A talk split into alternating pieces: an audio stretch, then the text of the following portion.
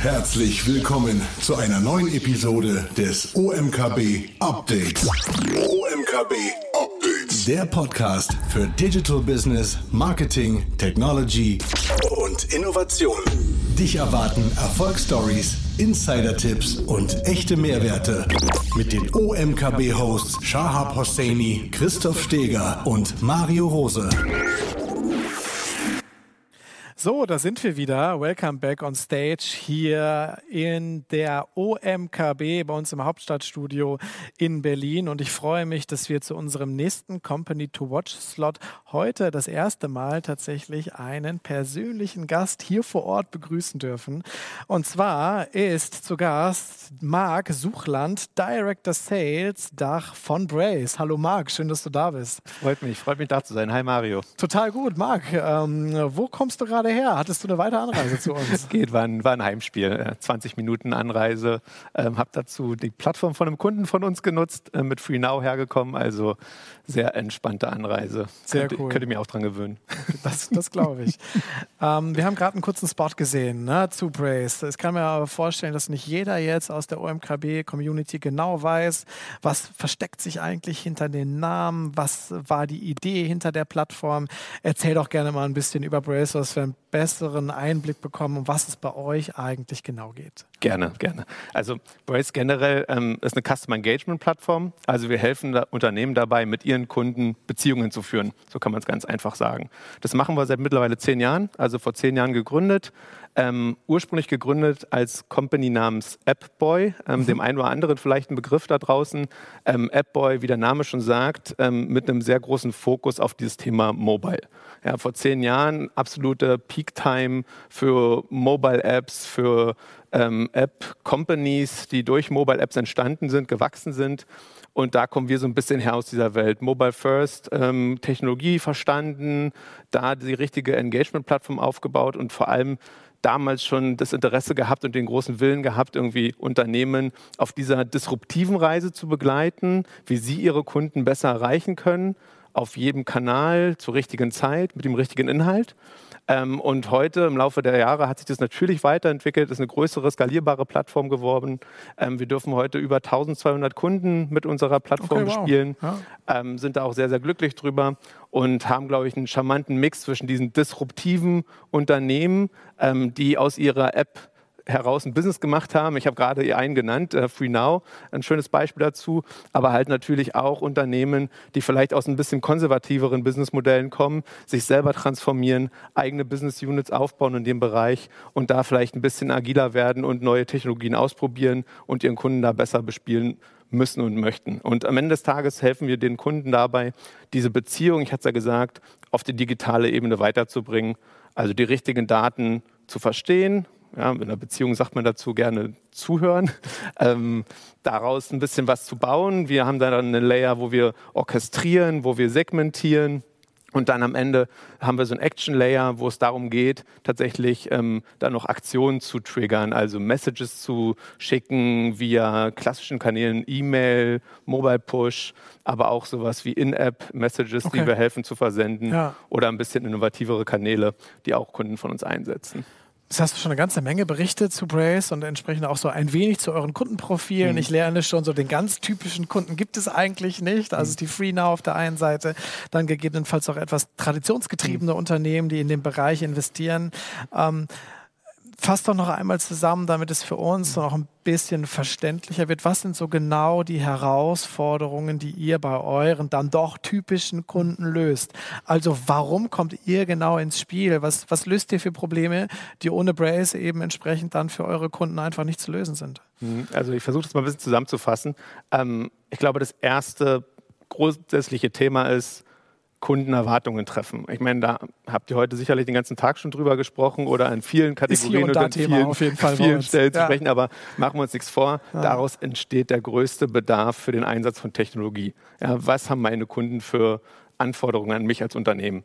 Und ein großer Bestandteil heutzutage in der Always-On-Gesellschaft ist das Thema Echtzeit. Ja. Ein Kunde hat wenig Verständnis dafür, wenn es aufgrund von Technologie massive Verzögerungen gibt, falschen Content gibt in Nachrichten, alten Content gibt in Nachrichten. Also ein Echtzeitbedarf ist auf alle Fälle da. Ein Echtzeitthema, ein Echtzeit-Requirement ist für unsere Kunden eigentlich immer ein Hauptthema.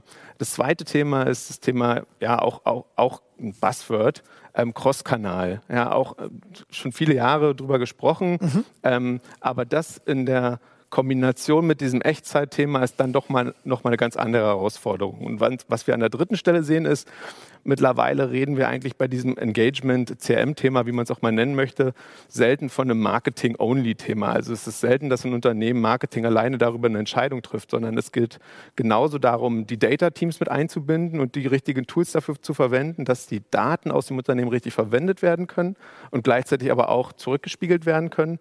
Und auf der anderen Seite sicherlich auch die Produktteams mit zu integrieren. Und diese drei Stakeholder, also Marketing, Data, Product zusammenzubringen mit einer Lösung auch und für alle von diesen genannten Mehrwert zu schaffen, das haben wir uns ein bisschen auf die Fahne geschrieben.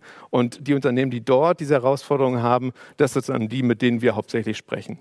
Und von der Größe und vom Alter der Unternehmung kann es jegliche Größe sein. Das, geht, das kann das junge Startup sein, was sich mit einem App-Focused-Thema irgendwie darauf äh, konzentriert, den Markt zu disrupten. Das kann ähm, das jetzt schon erfolgreiche, skaliertere Startup mhm. sein, die weitaus größer geworden sind, Unicorns sind ähm, und kann aber auch natürlich der vielleicht schon ähm, erwachsenere ähm, E-Commerce-Retail-Player sein, der schon länger am Markt ist und aber die gleichen Herausforderungen hat, weil am Ende des Tages der gleiche Kunde mit angesprochen werden soll. Okay, jetzt habe ich schon ein bisschen besser verstanden, was so das Besondere ist, auch an eurer Technologie und in welche Richtung ihr euch eben ent entwickelt, beziehungsweise wie eure Kundenprofile mhm. aussehen. Mhm.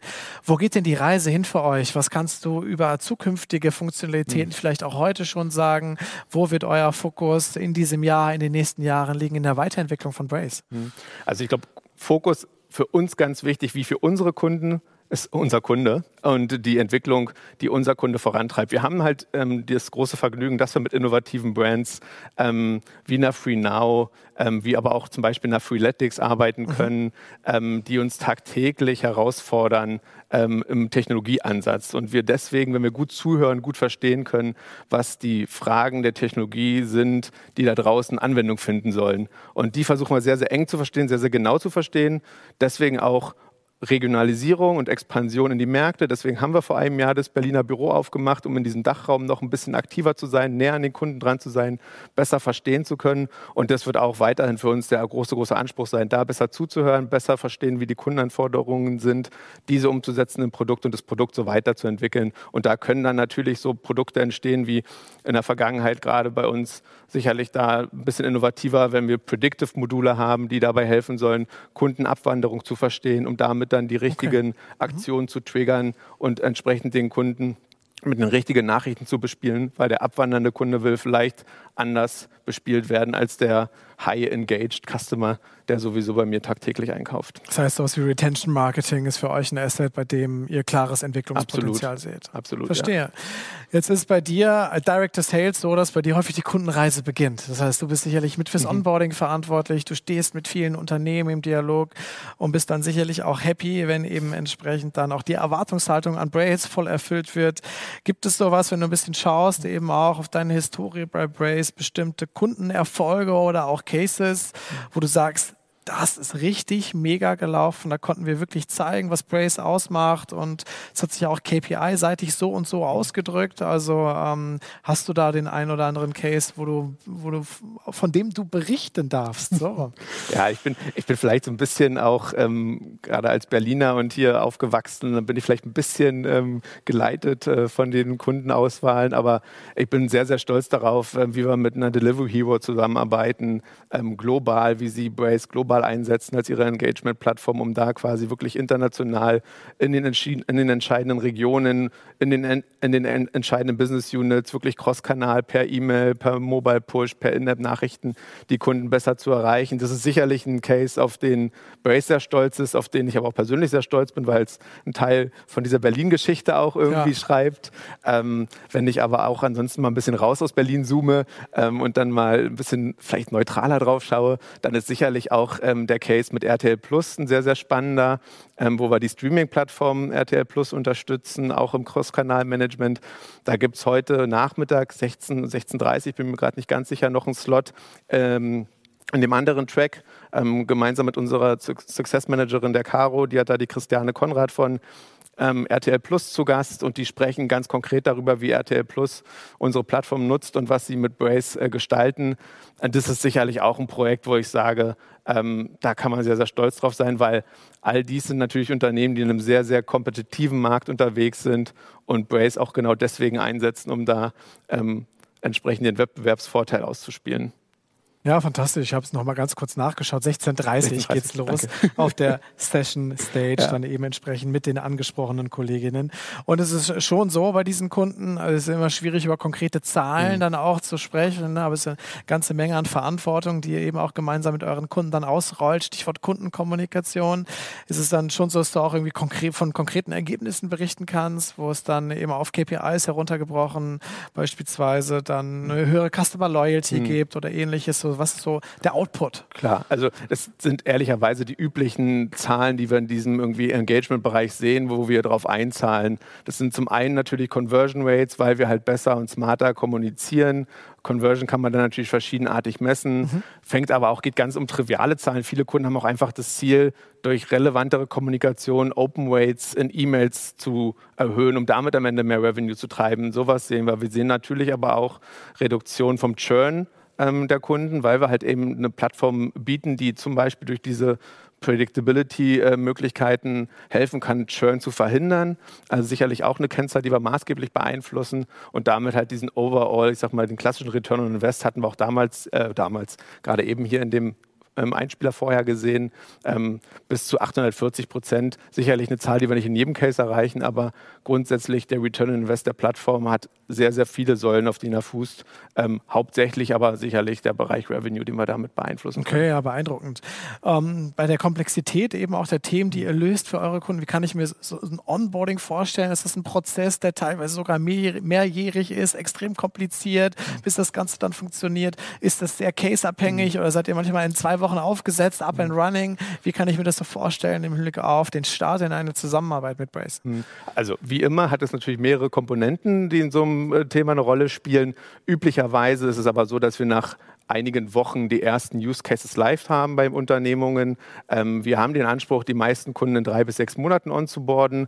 Das mag per einzelnen Use Cases mal länger dauern, mal schneller gehen, mhm. aber üblicherweise ist das so ein Szenario, auf das wir halt schauen, gemeinsam mit unserem eigenen Brace Onboarding Team, dass wir da gemeinsam mit dem Kunden und dem Kundenteam diesen Zeitrahmen in etwa einhalten. Aber es gibt durchaus äh, Use Cases, die wir schon nach vier Wochen live haben. Okay, wow. Ähm, durchaus auch mal was nach zwei Wochen live gehen kann. Das hängt auch immer ein bisschen davon ab, wie schnell ist das Team auf auf der anderen Gehören Seite. immer zwei Seiten dazu, so ist es, keine Frage. So ist es. Ja. Aber ähm, der große Anspruch ist schon, dieses Thema schneller live zu bringen, als man es sich vielleicht vorstellen kann. Okay, ja, ja. fantastisch.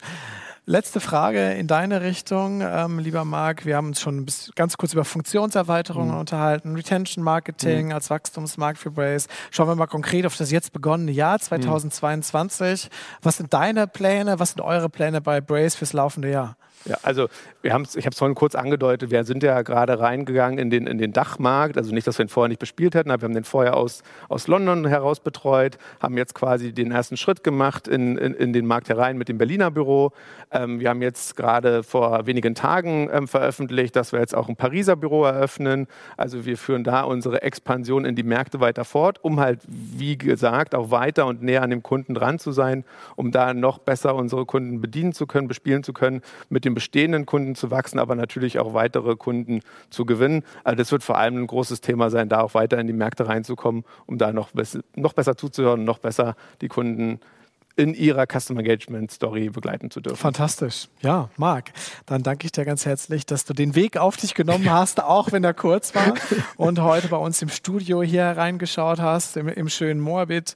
Ähm, bin sicher, dass wir eure Reise weiterhin begleiten werden, gegebenenfalls ja auch im Rahmen unserer noch folgenden Veranstaltungen hier im OMKB-Jahr 2022 und bedanke mich ganz herzlich bei dir, dass ihr Part of OMKB seid und dass du dir die Zeit genommen hast, heute vorbeizuschauen. Dankeschön. Sehr gerne. Danke, Mario, und viel Spaß heute noch. Ich wünsche euch einen guten Tag und morgen auch noch mal viel Spaß.